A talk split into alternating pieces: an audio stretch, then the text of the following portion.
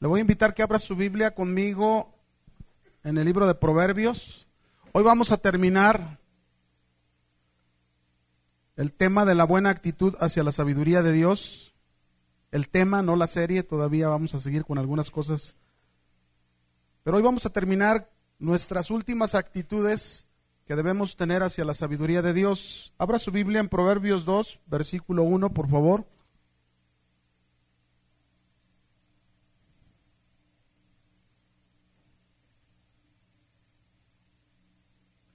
¿Lo tenemos? Proverbios 2.1. Dice la escritura, Hijo mío, si recibieres mis palabras y mis mandamientos guardares dentro de ti, haciendo estar atento tu oído a la sabiduría, si inclinares tu corazón a la prudencia, si clamares a la inteligencia y a la prudencia dieres tu voz, si como a la plata la buscares y la escudriñares como a tesoros, entonces entenderás el temor de Jehová y hallarás el conocimiento de Dios. Vamos a orar. Padre Celestial, nos humillamos delante de tu presencia en esta mañana, reconociendo que la única palabra que tiene vida, la única palabra que puede renovar, transformar nuestros hogares, nuestras vidas, es tu palabra. Hemos estado aprendiendo sobre tu sabiduría, Señor, y cuán importante es que como hijos tuyos podamos ser llenados de esa sabiduría que viene de lo alto.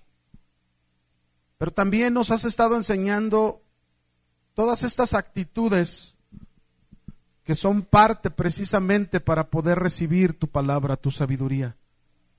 Señor, que nuestro corazón esté inclinado a la obediencia de tu palabra.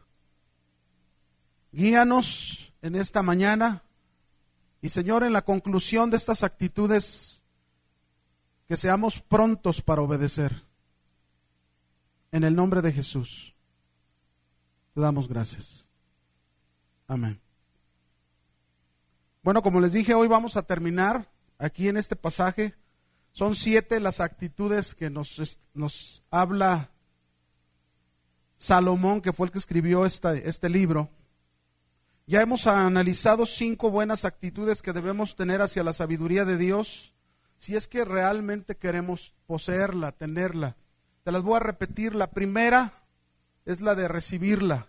La segunda, la de guardarla en nuestro corazón. La tercera, la de saberla escuchar.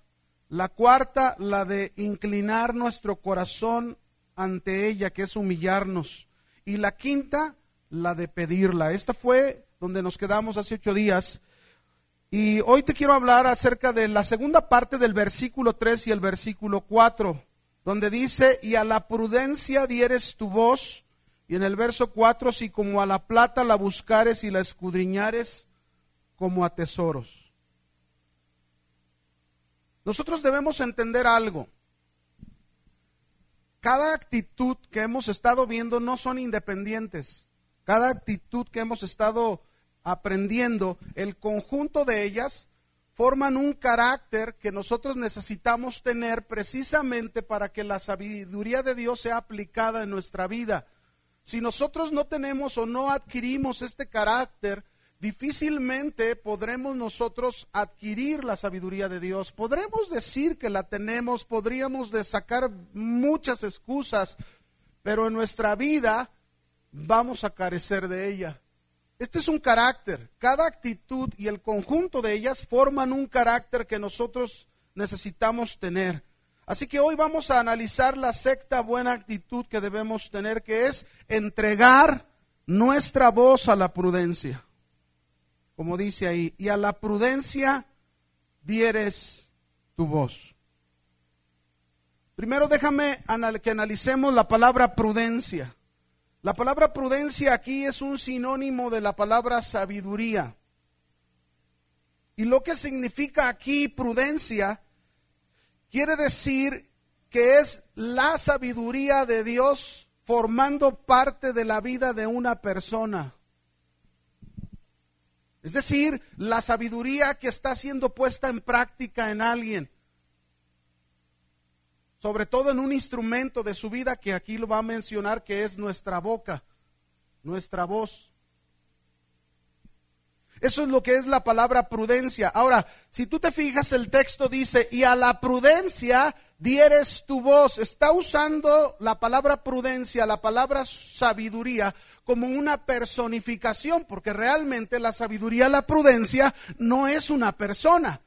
Así que, ¿qué le podríamos dar a la sabiduría si la sabiduría y la prudencia no es una persona? Sin embargo, en, en el lenguaje hebreo existe la palabra que se conoce como personificación, es decir, se le está dando una personificación a la prudencia y a la sabiduría, pero que su sentido principal es que tú y yo entendamos que esta prudencia, esta sabiduría debe de llegar a ser parte de la vida de una persona. Esa es la forma en que se va a personificar. Esa es la forma en que se va a manifestar la sabiduría de Dios. Cuando yo la llego a ser parte de mi vida y entonces la comienzo a practicar. Pero principalmente dijimos aquí con un instrumento. Ahora, aquí hay otra palabra que debemos también considerar que es muy importante, es la palabra dieres. Si a la prudencia dieres. Esta palabra dieres que viene de la palabra hebrea Natán, como el profeta Natán que le predicó al rey Saúl cuando pecó con Bexabé, ¿verdad? Dios envió a este profeta, pero no lleva acento esta palabra. Pues esta palabra hebrea significa, fíjense bien, Natán significa entregar. Entonces, lo que está diciendo la escritura es que nuestra voz, nuestra boca, en primer lugar, debemos entregarla. Y la palabra entregar tiene el sentido de dedicar a Dios. Esta es otra actitud que tú y yo debemos tener ante la sabiduría de Dios. Dedicar nuestra boca como un instrumento, dedicar nuestra voz como un instrumento por donde fluya la sabiduría de Dios.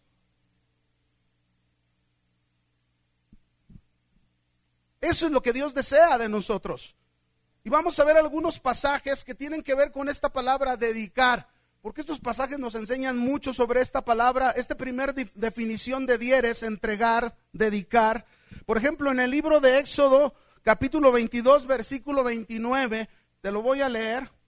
Éxodo 22, 29 dice, no demorarás la primicia de tu cosecha ni de tu lagar me darás, ahí aparece otra vez esta palabra, me darás, Natán, entregar, dedicar el primogénito de tus hijos.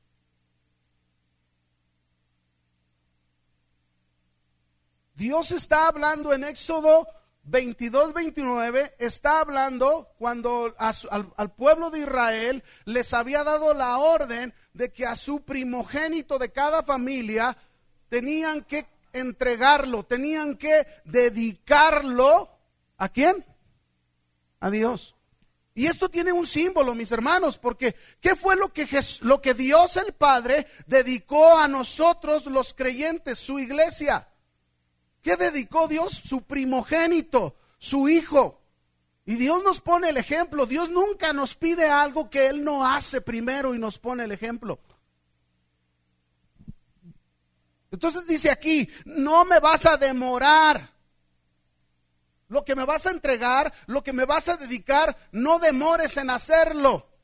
Y nosotros podríamos aplicar esto con el versículo que estamos viendo en Proverbios, con la buena actitud de que nosotros debemos entregarle nuestra voz, ya basta de que nuestra palabra y nuestra boca esté hablando cosas que no sean la sabiduría de Dios. Si somos el pueblo de Dios, si somos los hijos de Dios, nuestra boca debe de ser el instrumento que Dios quiere usar para que fluya su sabiduría. ¿Cómo es posible que nosotros todavía como familia de Dios, como familia cristiana, a veces en medio de la familia todavía salen palabras que ofenden, palabras que hieren, palabras que lastiman, palabras que dañan, palabras que no vienen del cielo, son palabras que salen de la tierra y que todavía son parte de tu vida natural? Dios te dice, hey, no me demores en entregarme tu voz No me demores en darme, en dedicarme el instrumento de tu boca para que a través de ella fluya mi sabiduría. Esto es lo que quiere decir. Y a la prudencia dieres, entregar, dedicar. Otro texto en números 3.9. Está hablando aquí de entregar, dedicar a personas a Dios, en este caso a los levitas. Dice, y darás los levitas a Aarón y a sus hijos, le son enteramente dados.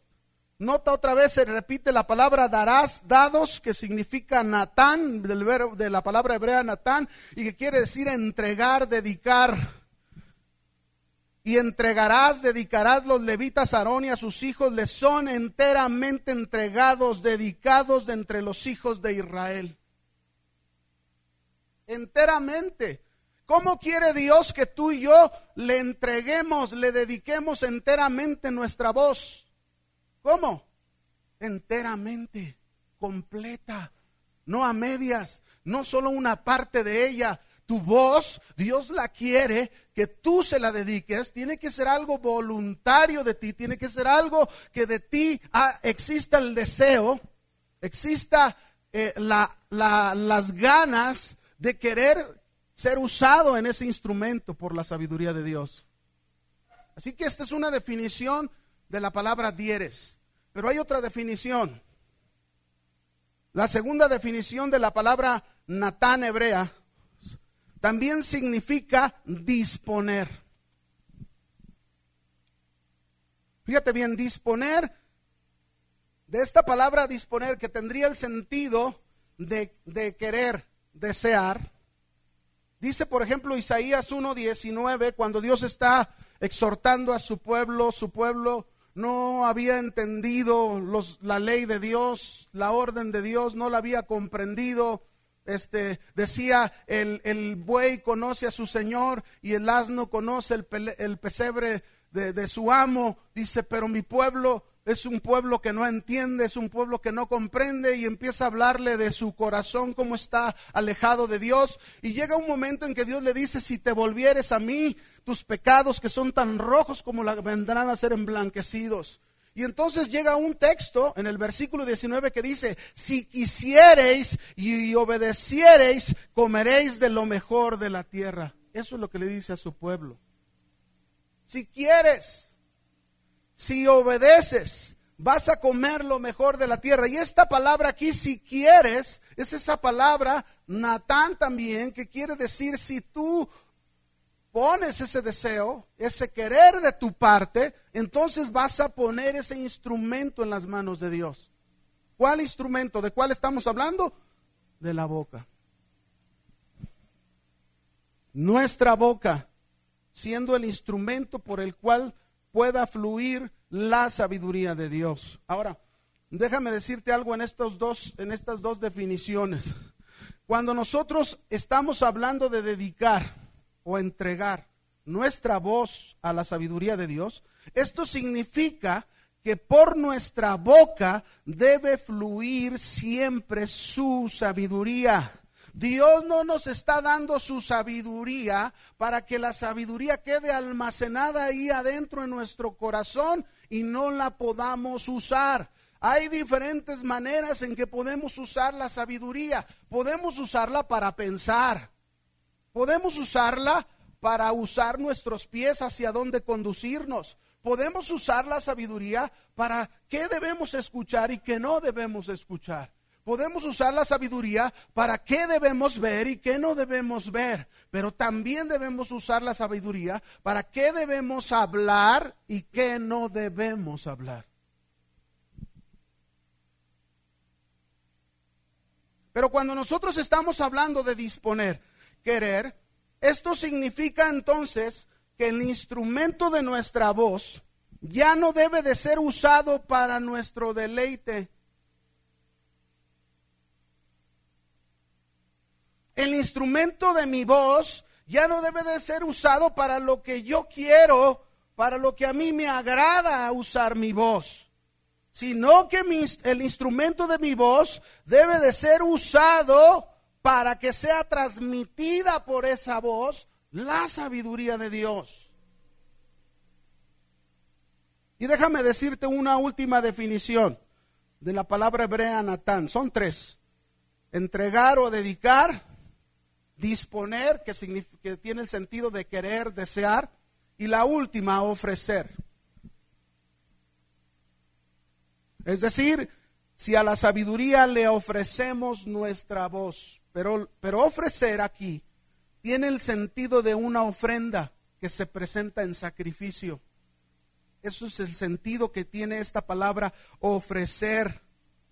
Y tenemos que recordar nosotros un poquito cómo era, cómo era el ofrecimiento de las ofrendas en sacrificio a Dios. Por ejemplo, me viene a la mente en este momento, que ya lo hemos estudiado muchas veces, cuando Abel y Caín, hijos de Adán y Eva, por primera vez vinieron a ofrecerle a Dios una ofrenda. Y nosotros en esa historia aprendemos que la ofrenda de Abel fue agradable a los ojos de Dios, pero la ofrenda de Caín no fue una ofrenda agradable a los ojos de Dios. Y nosotros preguntaríamos, ¿cuál fue una de las razones, porque hubo varias, pero cuál fue una de las razones por las que Dios no se agradó de la ofrenda de Caín y sí se agradó de la ofrenda de Abel? Y una de las razones por las que Dios se agradó es que Abel ofreció a Dios una ofrenda que era de acuerdo a lo que Dios había ordenado. Entonces, si yo le voy a ofrecer a Dios mi boca, mi voz, como una ofrenda en sacrificio a Dios, mi boca, mi voz, debe de ser ofrecida en ofrenda, pero de acuerdo a lo que Dios ha ordenado en su palabra, no como yo quiero. Y entonces, ¿cómo podría ser que mi boca está ofrecida a Dios en ofrenda a Él de acuerdo a lo que Él quiere cuando de mi boca sale la sabiduría de Dios? Alguien podría decir esta mañana, hermano, pero si hace un momento yo estuve cantando cada canto, entonando cada canto, y yo lo único que podía ver que salía de mi boca eran cantos que traen letras que están alabando y glorificando a Dios. Sí, pero eso es lo que hiciste aquí ahorita. Pero ¿qué es lo que haces todas las mañanas y todos los 24 horas del día en cada día de la semana? Es lo mismo tu boca sigue cantando y entonando esas alabanzas a Dios y sigue dándole la gloria y la honra a Dios, aunque se te quemó tu carro. ¿Por qué se quedaron tan callados? Óigame, a mí una vez me acuerdo el Señor me probó en eso. No, no te va a probar a ti, no te preocupes, porque no prueba a Dios igual, ¿verdad que no? Dios sabe a cada quien cómo probarlo. Algunos a lo mejor necesitamos ser probados de esa manera. Pues yo me acuerdo una vez, yo llegué a trabajar y este y dejé mi carrito ahí estacionado en la esquinita y, lo apagué. Yo me acuerdo bien claro, lo apagué mi carro y yo me fui a trabajar y toda la mañana hasta mediodía ahí atendiendo a los clientes. Cuando llegó la hora de la comida, salí de mi oficina y voy y yo dije, ah, caray, ¿quién le polarizó los vidrios a mi auto? Pues lo veía de lejos y ahí voy rápido acercándome. Y cuando ya estoy a una distancia, no sé qué será, unos 10 metros, 6 metros, que veo que humo está circulando dentro. Mi carro se quema. Y llego y lo primero que hago es abrirle la puerta. ¿Y usted sabe qué pasa cuando el viento y el fuego se juntan? ¿Qué pasa cuando el viento y el fuego se juntan? ¡Bum! Pues le abría la puerta y ¡bum! ¡Ah! ¡Ay, mi carro! Y entonces en ese bajaron unos policías que iban pasando y sacaron su, extinguidor, pero era chiquito, no se apagaba. Y voy, porque yo trabajaba en una agencia de autos en ese tiempo, y fui y saqué unos de esos de Torton, grandototes, ahora sí. Pero ya que se fue todo el humo, no había nada dentro, ni volante, ni asientos, todo estaba quemado. Y le voy a decir una cosa. Y lo primero que el diablo vino a traerme a la mente fue a decirme, Ahí está. No que Dios te quiere tanto. ¿Cómo vas a estar contento? Y luego, luego los compañeros llegaron. Uy, qué gacho. ¿Te ha pasado o no? Ay, mira nomás, híjole. Al hermano se le quemó su carro. Porque si no me bajaban de hermano. ¿eh? Pero ¿sabes qué hice en ese momento? Yo dije, Señor, yo voy a determinar a glorificarte con mi voz. No me importa que tenga que andar en camioncito vendiendo y haciendo lo que tengo que hacer. No le haces, Señor. Yo te voy a glorificar. Y ahí es donde, mis hermanos, ahí es donde debemos de darle la gloria y la alabanza al Señor. No te conformes con cantar unos cantos bonitos en la iglesia. No te conformes con que sentiste bonito en la iglesia. No te conformes con que hubo algo. Y Dios obra, yo no tengo ninguna duda. ¿Y sabe por qué Dios obra? Porque los cantos que entonamos son cantos bíblicos. Y la palabra tiene poder para obrar en el corazón de la gente.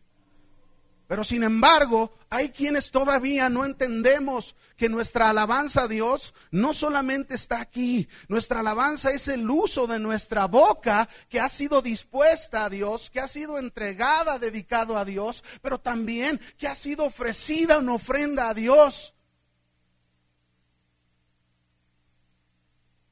Romanos 12.1 dice, Así que hermanos, os ruego por las misericordias de Dios que presentéis vuestros cuerpos en sacrificio vivo, santo, agradable a Dios, que es vuestro culto racional.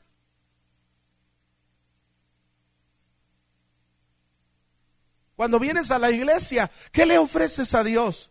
¿Cuál es tu ofrenda que le traes a Dios? ¿Cuál es? ¿La externa o la interna? Dios quiere todo tu ser.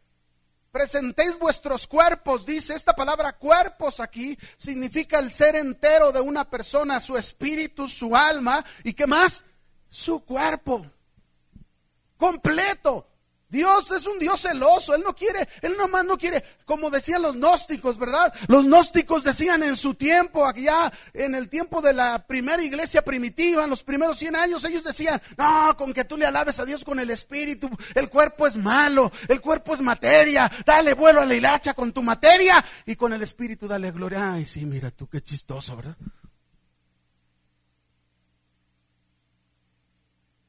Cristo Jesús no murió por el espíritu de cada uno de nosotros. Cristo Jesús murió por todo nuestro ser entero. Y Él quiere que cuando venimos a Dios y cuando estamos en el día, vamos al trabajo, estamos en la casa, venimos a la iglesia, andamos en la calle, donde quiera que estemos, Dios quiere que nosotros le demos ofrenda con todo nuestro ser. Y una parte de ese ser es nuestra boca. Pero a veces qué difícil es, ¿verdad, hermanos? ¿O no? Ay, qué difícil es cuando tú vas ahí y de repente alguien te está provocando.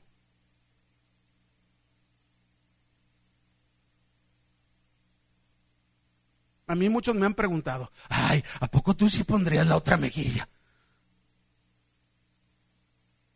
¿A poco tú sí pondrías el otro, el otro cachete?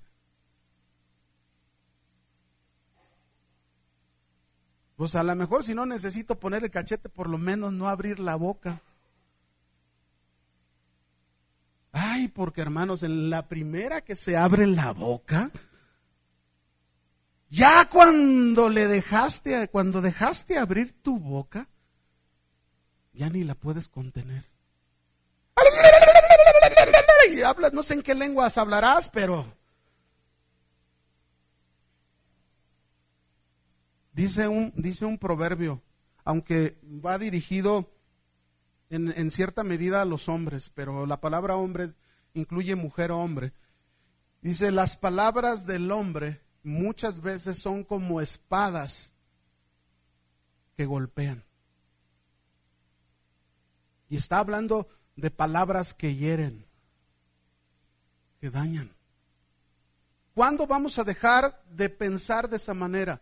¿Cuándo vamos a dejar de estar hablando palabras que ofendan, palabras que hieran, palabras que lastiman, aunque a lo mejor te llegó un día de esos malos, como dice Efesios, ¿verdad? Que tengamos cuidado del día malo y resulta que desde que te amaneciste, amaneciste como el endemoniado de Gadara, ¿verdad? Así bien furioso y no te puedes, pues no le hace aún en eso, mi hermano, en eso debes saber controlar y dominar tu boca. Tenemos que aprender, por eso les decía, el conjunto de estas actitudes es un carácter que debemos adquirir para que realmente la sabiduría de Dios sea aplicada en nosotros. Mira lo que dice Hebreos 13, ahora sí ve conmigo. Hace ratito no te dejaba, ¿verdad? Por hacerlo más rápido, pero mira lo que dice aquí Hebreos capítulo 13, versículo 15.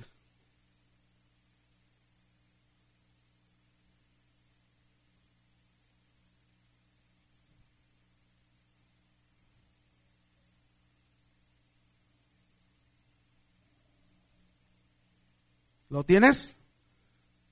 Vamos a ver si estamos bien que debemos ofrecer estos labios como una ofrenda, ¿verdad? Mira lo que dice.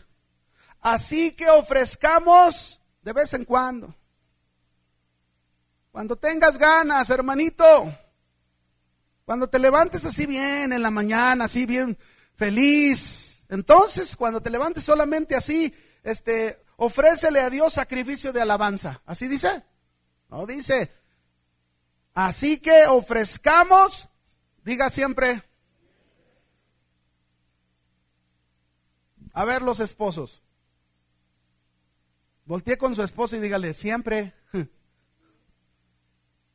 para que se recuerden, cuando empiece, cuando oigas a tu esposo hablar, oye, siempre, nomás dile eso, siempre, y se va a acordar, te lo aseguro. Siempre. Y luego, si, si le quiere, le atribuye, sabe, ¿verdad? Pero ofrezcamos siempre a Dios por medio de Jesucristo sacrificio de alabanza, es decir, fruto de qué? Fruto de labios que confiesan su nombre. Fruto de labios, fruto de labios. No tacos de lengua.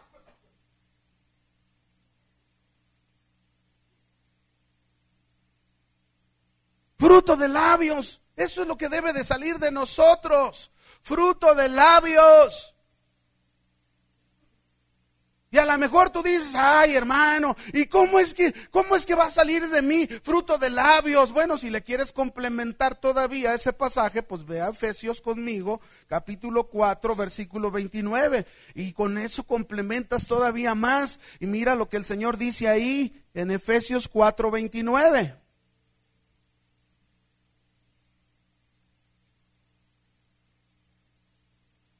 ¿Lo tenemos?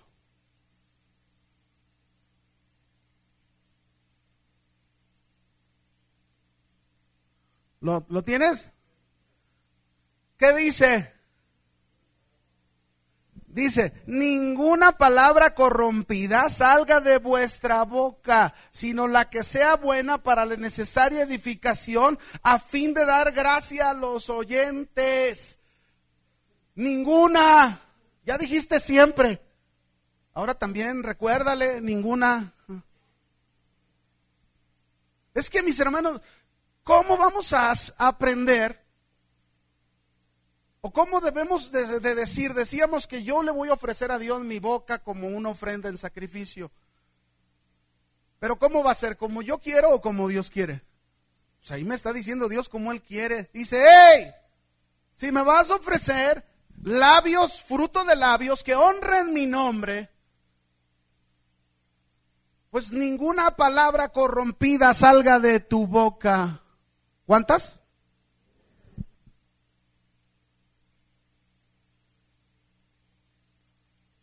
Vamos a ser honestos, porque la palabra de Dios sin aplicarla no sirve.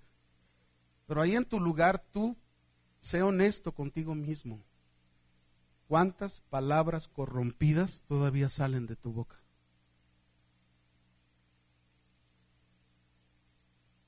Medítalo, piénsalo con el Señor. ¿Te das cuenta cuánta sabiduría necesitamos tú y yo de Dios? ¿Te das cuenta cómo necesitamos aprender de este carácter de la buena actitud a la sabiduría de Dios tan importante, tan necesaria, para que realmente esa sabiduría de Dios nos transforme, nos cambie, nos haga personas distintas, diferentes, que se pueda notar la diferencia cuando estamos en un trabajo, que se pueda notar la diferencia cuando estamos, no sé, a lo mejor hasta formados para comprar las tortillas, que se note la diferencia cuando estás en la carnicería, que se note la diferencia cuando vas a comprar algo, llegas al restaurante y a lo mejor el mesero te atendió mal y estás con tu mal humor, ¿verdad? Y hablando, ah, este mesero, y estás ahí renegando del mesero. Ah, enséñale al mesero, dile al mesero, mira, si tú obras correctas, pero háblalo con palabras que edifiquen, que, que den gracia, dice ahí, ¿qué? A los oyentes.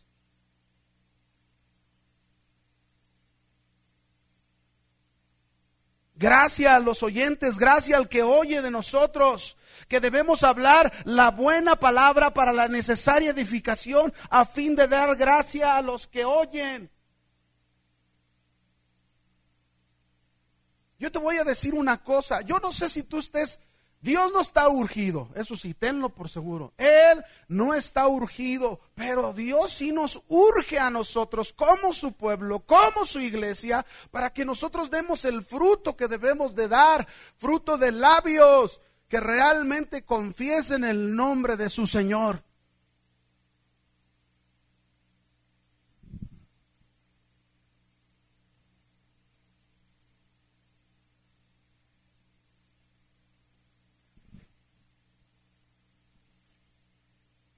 ¿Qué va a producir o qué debe de producir la sabiduría de Dios entonces en nosotros?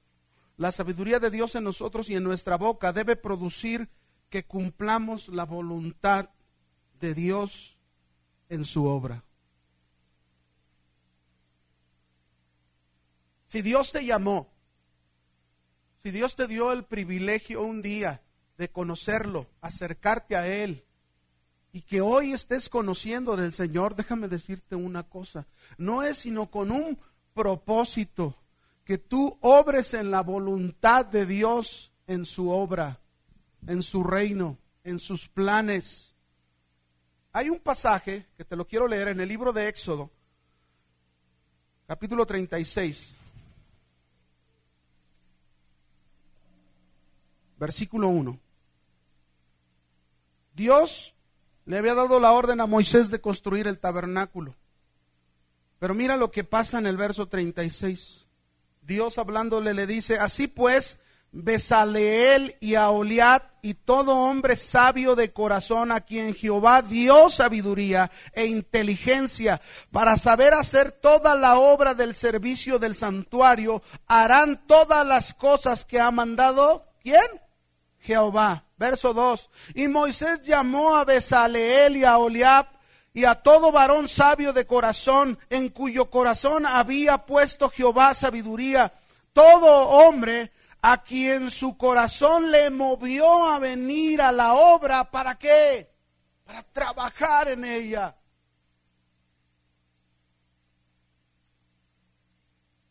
¿Sabes cuál es el deseo del corazón de Dios? Que la sabiduría de Él produzca en nosotros por un lado, que seamos llenos de su sabiduría en el corazón, pero por otro lado, que nuestra boca hable su sabiduría. Y la sabiduría que Dios nos da, Él quiere para que cumplamos su voluntad y la cumplamos en su obra. Hay mucha gente que está alrededor de nosotros, hay muchos seres queridos, familiares que están alrededor de nosotros. Y no es posible que esos seres queridos y esas personas que Dios permite que rodeen nuestra vida, no puede ser posible que nosotros no conozcamos la voluntad de Dios y no podamos hablar la sabiduría en esa voluntad de Dios con esas personas. En la obra de Dios se requiere sabiduría. ¿Cuántos están de acuerdo? En la obra de Dios, mis hermanos, la sabiduría debe de estar en el corazón, pero también debe de estar en la boca. No podemos estar animados por nuestros impulsos humanos. No podemos estar animados por el deseo de querer adquirir dinero, ganancias. No podemos estar animados por la ambición de ser reconocidos. No podemos estar animados por los motivos que produce la sabiduría humana. No. Nuestra motivación principal, la fuerza motora de cada uno de nosotros debe de ser esa sabiduría que Dios derrama sobre nosotros. En el verso 2 me llama la atención cuando dice en este verso, porque Dios les dio sabiduría a esos hombres que iban a ser parte de la ayuda y colaboración con Moisés para levantar el tabernáculo. Y Dios les dio capacidad porque ellos hicieron diseños, los diseños de, de, las, de las telas que se tenían que usar, las figuras que se tenían que usar en el tabernáculo. Fue algo impresionante. Pero Dios dio esa sabiduría. Y me gusta lo que dice en el verso 2, porque en el verso 2 dice al final, todo hombre a quien su corazón le movió a venir a la obra, ¿para qué? Para trabajar en ella. Esta es la clase de personas que Dios está buscando esta es la clase de gente que Dios está buscando. Personas que por su sabiduría sean movidos a trabajar en su obra, sean movidos en cumplir la voluntad de Dios, sean movidos porque su boca sea usada como el instrumento de la sabiduría de Dios. Quiero terminar esto con, con un último pasaje. No lo busques. Está en Hechos capítulo 6, versículo 1 al 3. Hubo problemas en la iglesia. Los, los judíos hebreos con los judíos griegos. Hubo problemas.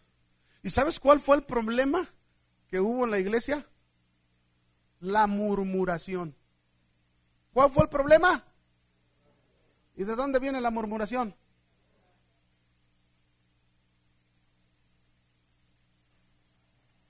Esos apóstoles no atienden a las viudas de nosotros, decían los griegos, ya las descuidaron. Mira, eso sí, a las viudas de los hebreos, rápido les dan su porción, rápido las ayudan. El problema estuvo centrado en la boca, murmuración. Pero los discípulos, llenos por el Espíritu Santo, ellos determinaron y les dijeron al pueblo y a los discípulos, ¡hey! Vamos a solucionar este problema. ¿Y cuál fue la solución que presentaron los discípulos? Los apóstoles presentaron esta, fíjense bien claro, dijeron, vamos, busquen entre ustedes personas de buen testimonio, personas llenas del Espíritu Santo y personas llenas de sabiduría.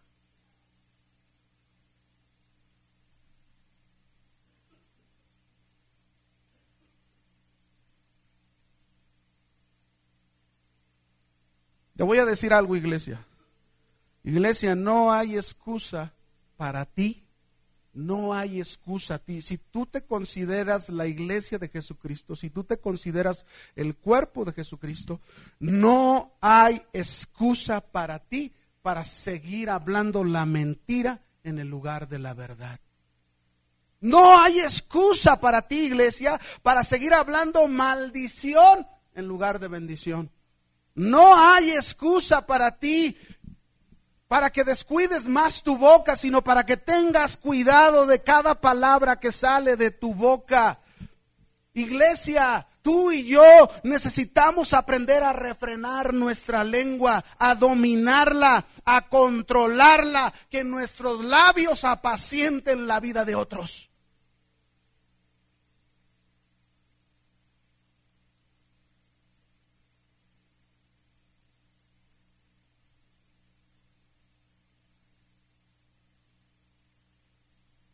Y termino con esto, en este punto.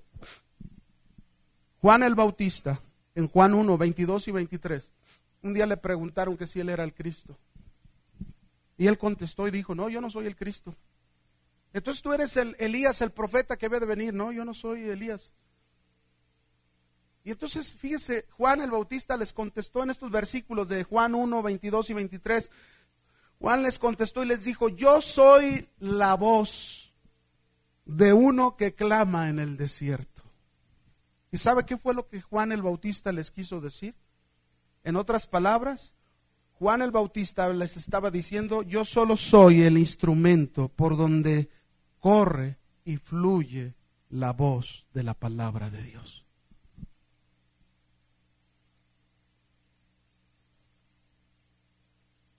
Yo solo soy la voz. Eso es lo que tú y yo debemos de llegar a ser como Juan el Bautista, tan siquiera la voz de uno que clama en medio del desierto de este mundo. La voz, el instrumento por donde Dios esté hablándole a este mundo. El instrumento por donde Dios le esté advirtiendo a este mundo. Que este mundo va camino hacia una perdición eterna. Y como el mundo, o muchos, porque quizás no todos, pero muchos que son pueblo de Dios, ¿cómo van a conocer si nosotros no somos esa voz que clama en medio del desierto?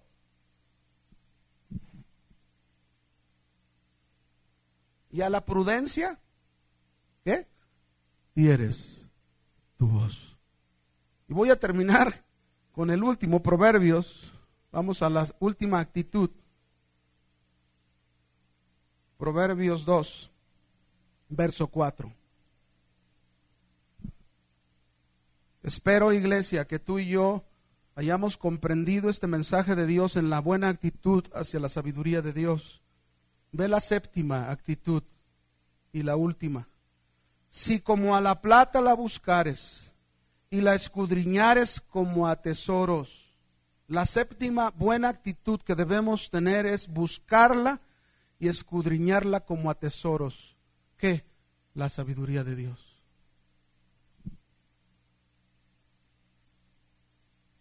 Todos tenemos la responsabilidad de estudiar la Biblia. Todos. Aquí no se les enseña como hace muchos años, en miles de años se llegó a enseñar que no cualquiera podía estudiar la Biblia, que solamente era para ciertos tipos de personas que tenían la capacidad de interpretarla. No, no, no. Aquí todos los que somos pueblo de Dios, iglesia de Dios, tenemos la responsabilidad de estudiar la Biblia. Y la sabiduría de Dios no la vamos a encontrar si tú y yo nunca buscamos y escudriñamos la Biblia, la palabra de Dios. Ahí se encuentra la sabiduría de Dios. Ahí está la sabiduría de Dios a nuestro alcance.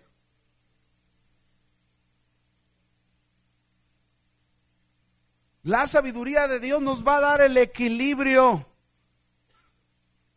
¿Para qué? Mira lo que dice, vamos a Proverbios 3, ahí mismo, versículo 13.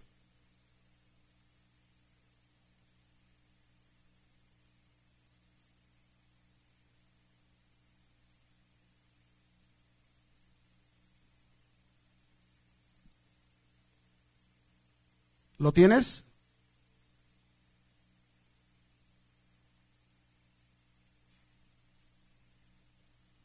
Verso 13 dice, Bienaventurado el hombre que encuentra la sabiduría y que obtiene la inteligencia, porque su ganancia es mejor que la ganancia de la plata y su fruto más que el oro fino, más que, que preciosa es las piedras, más preciosa es, perdón, que las piedras preciosas y todo lo que puedes desear no se puede comparar a quién. ¿De quién está hablando? De la sabiduría de Dios. Bienaventurado, dichoso, feliz, el hombre, la mujer que encuentra la sabiduría de Dios. ¿Y cómo la va a encontrar? Porque la busca y la escudriña y que ha entendido, que ha entendido esa persona que la ganancia de la sabiduría es mejor que la ganancia de la plata. El problema de hoy es que está la iglesia tan materializada, tan metida en lo materialista, que está más afanada en la plata y en el oro que en la sabiduría de Dios. Yo te quiero decir algo. Puedes tú saber, tú podrías ser como un hombre, como un Carlos Slim, el hombre, el número uno de los más ricos del mundo están variando, ¿verdad? Y no se dejan y compiten y primero están en la cima uno y luego en la cima está otro. Pero te pongo ese ejemplo, ese hombre con todo su dinero, pero tú, la persona más humilde, más sencilla, pero con toda la sabiduría de Dios, tú eres la persona más rica que ni él. Pero no lo entendemos. Ese es el problema. El problema es que no lo comprendemos. El problema es que no comprendemos que el ser ricos en la sabiduría de Dios, el obtener la riqueza de su sabiduría porque la escudriñamos, porque la buscamos, porque la llegamos a poseer, no entendemos que esa sabiduría nos debe de dar la paz aquí en el corazón de que somos ricos en el cielo.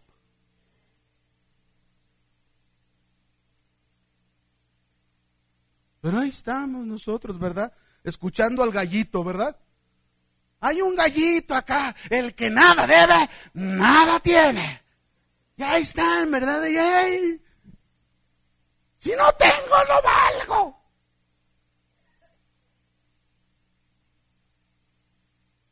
¿Quién te dijo eso? Que si no tienes, no vales. Todavía aquí hay así traumados que todavía piensen, sigan, sigan pensando que todavía porque no tienen, no valen. Ay, hermano. ¿Sabes por qué piensas eso? Porque tu corazón todavía está en lo terrenal. Aquí dice la escritura, o el Señor se equivocó. Dice, porque su ganancia, la ganancia de aquel que encontró la sabiduría de Dios, su ganancia es mejor que la ganancia de la plata. Yo te voy a decir una cosa, ¿eh?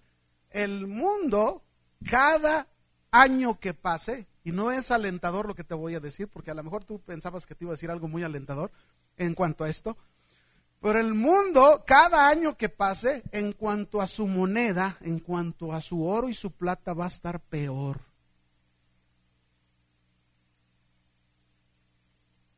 Quizás tú no eres una persona muy metida en cuanto a las noticias financieras, pero cuando yo me pongo a escuchar un canal financiero, yo nada más estoy oyendo que los países, por ejemplo, todo el sistema del mercado común europeo está en crisis financiera. Que era uno de los que era uno de los grupos más fuertes en Hay países todavía ahorita en la actualidad que soportan con sus finanzas a otros allá en Europa, pero hay problemas en cuanto a la moneda. Y eso es una, está ahí escrito en la Biblia. ¿Por qué seguimos afanándonos en algo que no tiene el valor de la sabiduría de Dios? Alguien te puede llegar con el billete más grande del mundo y presumírtelo. ¿Pero qué? Si tú tienes acá adentro la sabiduría de Dios. Ese hombre con todo su billete no sabe ni cómo utilizarlo. Él cree que como lo está utilizando es la manera correcta, ya, y da sus conferencias y dice, ah, es que eh, si apoyamos a las microempresas y les damos este, una asesoría de cómo hacer esto y van a hacer negocios prósperos. Ay, hermano, ¿sabes cómo hay prosperidad? En la sabiduría de Dios, verdadera prosperidad. Pero hay que poseerla.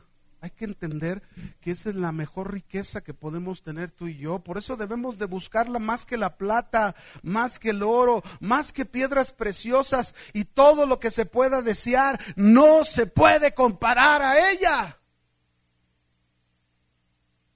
Cuando yo leo eso digo, ay Señor, dame más, yo quiero más sabiduría. ¿Cuántos quieren más sabiduría? Ahora sí me voy a poner como cuando los niños se ponen caprichosos, ¿verdad? Que quieren comprar, que quiere que el papá le compre algo así, voy a estar, Señor, dame sabiduría. Y no me voy a levantar de aquí hasta que me dé sabiduría. Así como Jacob estuvo peleando ahí con, con el ángel de Jehová y no lo dejaba, y no lo dejaba, y no lo, y no te, y suéltame, no te voy a soltar hasta que me bendigas.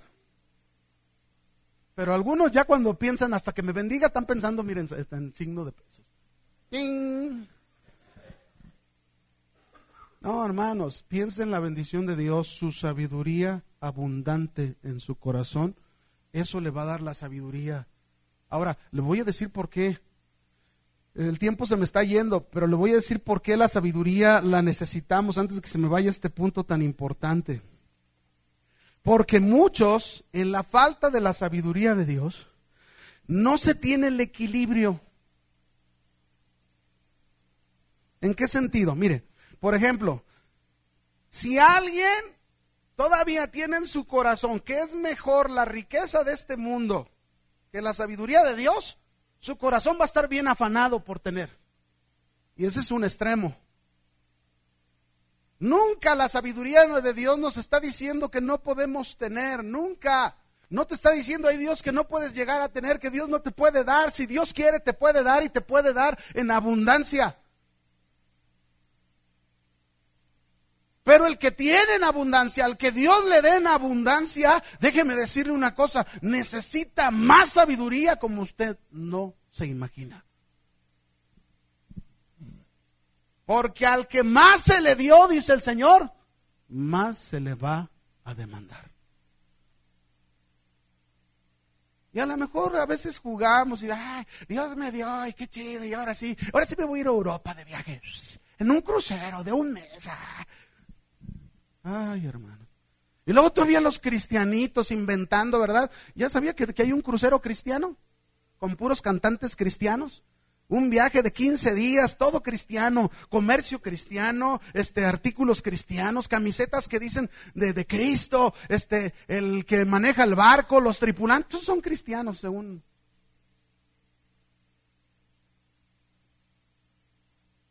Pero los que se enriquecen de ese barquito,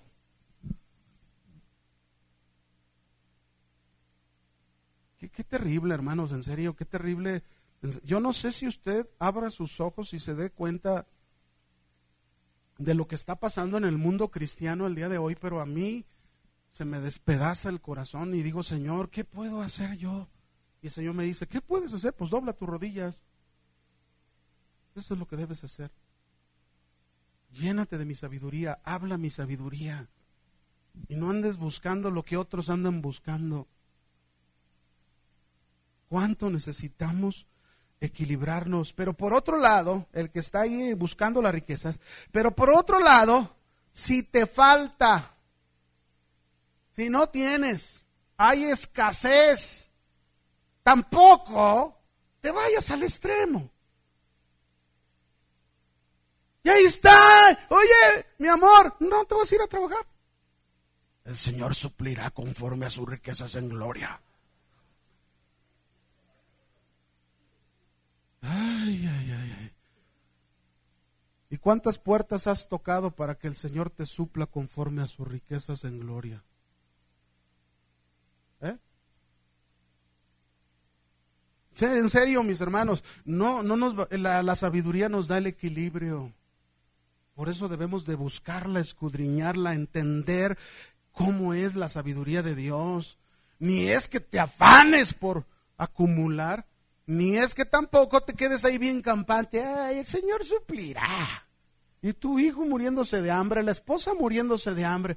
Suplirá, ponte a lavar carros, mano. No, es que, si yo era director, qué dignidad la mía. Mire, yo le voy a poner un ejemplo. Discúlpeme que le tenga que hablar así. No es para vanagloriarme. Pero hubo momentos en mi vida, después de ser un ejecutivo, el Señor me tuvo que llevar y humillarme para entender hasta dónde tenía que trabajar.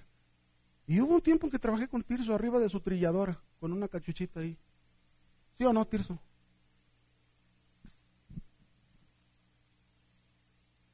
Para que no faltara el pan.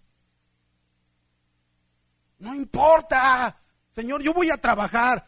Mire, si hubo algo que yo aprendí de mi padre, si hubo que así lloviera, tronara, pasara lo que pasara, se puede traer el pan.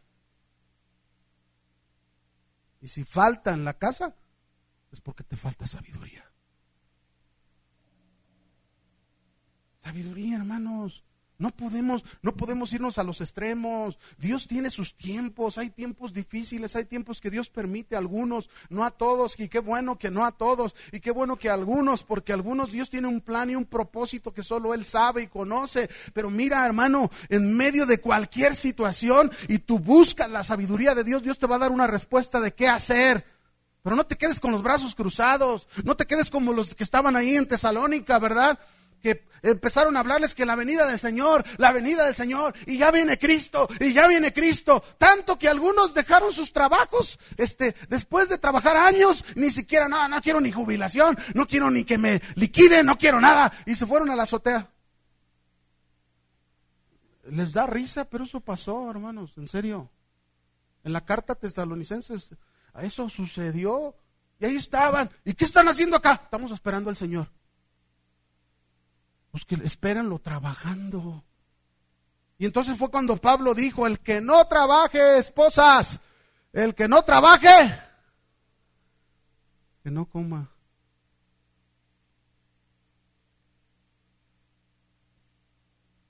La fe, mis hermanos, la fe tenemos que ponerla en acción. Ya con esto termino.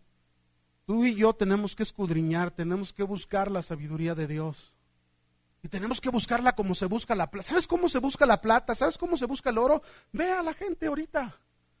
Se ocupará mucho, mucha revelación para entender qué se necesita para buscar la plata y el oro. ¿Cómo está la gente? Dime, ¿cómo está la gente? Ah, afanada por tener. Y, y, mire, en ese tiempo el buscar la plata, el buscar el oro, el buscar los tesoros, era un trabajo arduo. Era estar ahí desvelos y noches sin dormir hasta que encontraban. Así deberíamos de ser tú y yo con la sabiduría de Dios. Con ese mismo afán, con ese mismo deseo de adquirirla.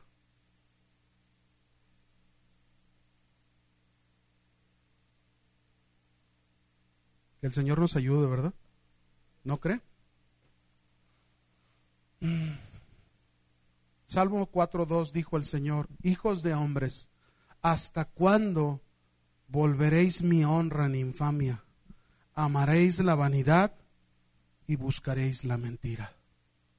¿Hasta cuándo? ¿Hasta cuándo dejaremos de buscar las cosas que se acaban, que se esfuman, que pasan desapercibidas, que son pasajeras? Mi esposa y yo platicábamos el otro día vimos las noticias, no sé si usted se enteró de dos niñas que, que mataron ahí en la colonia del Fresno, ¿no?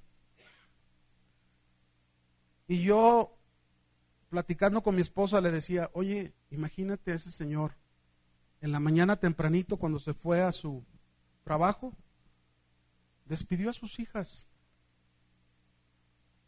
¿Y qué iba a pensar que en unas horas más tarde ya no iba a volver a ver a sus hijas? Yo les quiero decir una cosa, cuando uno ve ese tipo de, situaciones, cuando uno ve ese tipo de circunstancias, deben de ser una reflexión para nosotros. La vida nosotros no la tenemos comprada. La vida nos puede pasar a cualquiera de nosotros. Ahí es donde entendemos lo frágil de la vida humana. Esta es la vida humana tan frágil, tan pasajera nosotros todavía afanados en cosas que se acaban.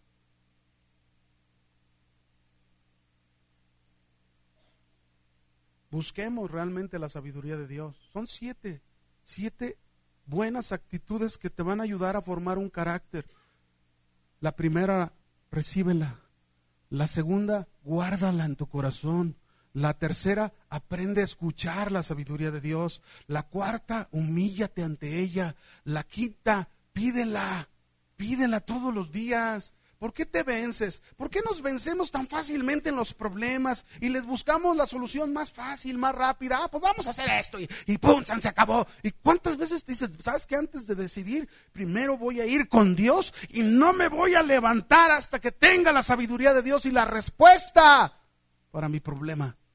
No lo hacemos, hermanos, es la verdad. Queremos las cosas como el microondas. Mete las palomitas y ya están listas. No, cuesta, mis hermanos, cuesta estar esperando en Dios, pero sabiendo que Dios te va a dar la respuesta. Pídela y después que la pidas, dale tu voz a esa sabiduría, que sea el instrumento por el cual fluya la sabiduría de Dios. Y por último, búscala, escudriñala con todo tu corazón más que la plata, más que el oro, más que piedras preciosas, más que cualquier cosa que te llame la atención en este mundo, busca la sabiduría, porque es de más valor. Nada se compara a ella. Ponte de pie.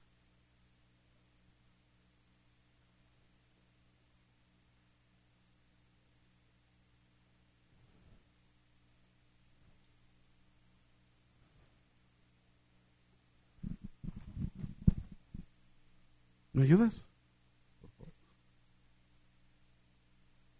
Cierre sus ojos, por favor.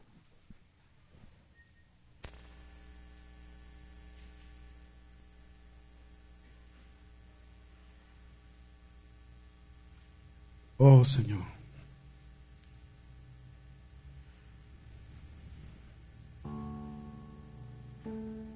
Cuando yo oí al hermano Pablo Hunter, y ya les he hablado mucho de él, es un hombre de noventa y tantos años. Y él siempre nos hablaba de sabiduría, sabiduría, sabiduría. Y cada semana yo decía, ¿por qué tanto de sabiduría nos habla? ¿Por qué tanto? Pero llegó un momento en que, como dicen, me cayó el 20 y entendí. Yo he comprendido de cuánto necesito la sabiduría de Dios. Yo he comprendido de cuánto necesito cambiar en mi casa como esposo, como padre, como pastor. No me quiero quedar como estoy. Yo se lo he dicho al Señor, Señor, si un día me llamaste, úsame. Que pueda ser un instrumento para que otras parejas y otros hombres y otras mujeres puedan cambiar para ti. Pero primero cámbiame a mí. ¿De qué sirve hablar tu evangelio si no lo vivimos, Señor? Yo no sé cuál sea tu sentir en esta mañana. Yo no sé si la palabra de Dios te ha estado hablando y te ha estado exhortando, que yo sí lo creo que lo ha estado haciendo. Pero ahora es darle una respuesta, dale una respuesta a tu Dios. Dale una respuesta a Él, sea honesto con Él. Él nos da oportunidades. Pero no sea que un día se acaben las oportunidades para nosotros y no podamos entender más lo que el Señor quiere de nosotros. ¿Por qué no te humillas ahí en tu lugar? Yo ahora te voy a invitar que como iglesia, si tú lo deseas parado, si tú lo deseas hincado, si tú lo deseas como tú quieras, pero reconoce en esta mañana, reconoce delante de tu Dios y dile, Señor, yo he estorbado para que tu sabiduría sea derramada sobre mí. Yo he estorbado, Señor, para que esta boca sea usada para hablar tu sabiduría. ¿Cuántas veces la uso para quejarme, para hablar de otro, para, para criticar a otro, para señalar a otro? ¿Cuántas veces esta boca la he usado no para la edificación, no para, para traer gracia al que me oye, sino para que ha dañado a otros, Señor? Ya no quiero que mi boca sea usada así. Ya no quiero que mi boca sea usada más para lastimar, Señor, para maldecir. Tú me enseñaste, tú fuiste mi maestro Jesús. Cuando tú estuviste en la tierra, al que te maldecía, tú lo bendecías. Y yo tengo tu espíritu. Tú has puesto en mí tu Espíritu Santo. No es en mis fuerzas, no es en mi capacidad es en la obra que Él está haciendo dentro de mí. Ayúdame, Señor, ayúdame a que esta sabiduría de la que tanto estamos hablando cada semana, cada semana, quede grabada en mi corazón y sea un hombre y una mujer con una hambre, con una sed por buscar, por escudriñar tu sabiduría, por poseer tu sabiduría. Entonces dice tu palabra, yo voy a entender el temor de Jehová voy a encontrar el verdadero conocimiento. Señor, aquí vemos casados, aquí vemos solteros. Aquí vemos algunos que inclusive estamos, están pensando en casarse. Pero cuánto necesitamos la sabiduría dentro de cada decisión personal. Ayúdanos, Señor. Enséñanos a poseer tu sabiduría. Tú la has dispuesto a nuestro alcance. Es posible tenerla y tenerla en abundancia. Pudiendo entender que a través de ella vamos a saber manejar nuestros problemas. Vamos a manejar, saber nuestras situaciones. Y no le vamos a encontrar el lado fácil, sino le vamos a encontrar la solución que es tu voluntad, Señor. Tu perfecta voluntad. Enséñanos, Señor. Dígale ahí en su lugar, enséñame. Enséñame. Yo quiero tu sabiduría. Yo anhelo tu sabiduría. Enséñame cómo buscarla cada día. Enséñame cómo obtenerla cada día. Con estas características que aprendimos, con este carácter que yo lo posea, Señor, en mi vida. Oh Padre, en el nombre de Jesús. Señor, trae nuevas vidas a los matrimonios en este lugar, a los hogares que representamos en este lugar. Ayúdanos. Aquí está la respuesta a tantas cosas. Pero danos ese fuego que necesitamos. Danos esa pasión que necesitamos por obtener tu sabiduría, Padre. En el nombre de Jesús te damos gracias en esta tarde porque Señor tú conoces el, el, corazón de cada uno de nosotros. Tú has visto el interior de cada uno de nosotros. Ahora obra de acuerdo a lo que cada uno necesitamos. Y enséñanos porque tú eres nuestro Dios. Como oraba Moisés, enséñame a hacer tu voluntad porque tú eres mi Dios. Tu buen espíritu me guía a tierra de rectitud. Así nosotros, enséñanos a hacer tu voluntad siempre, Padre. En el nombre de Jesús. Gracias, Señor. Muchas gracias.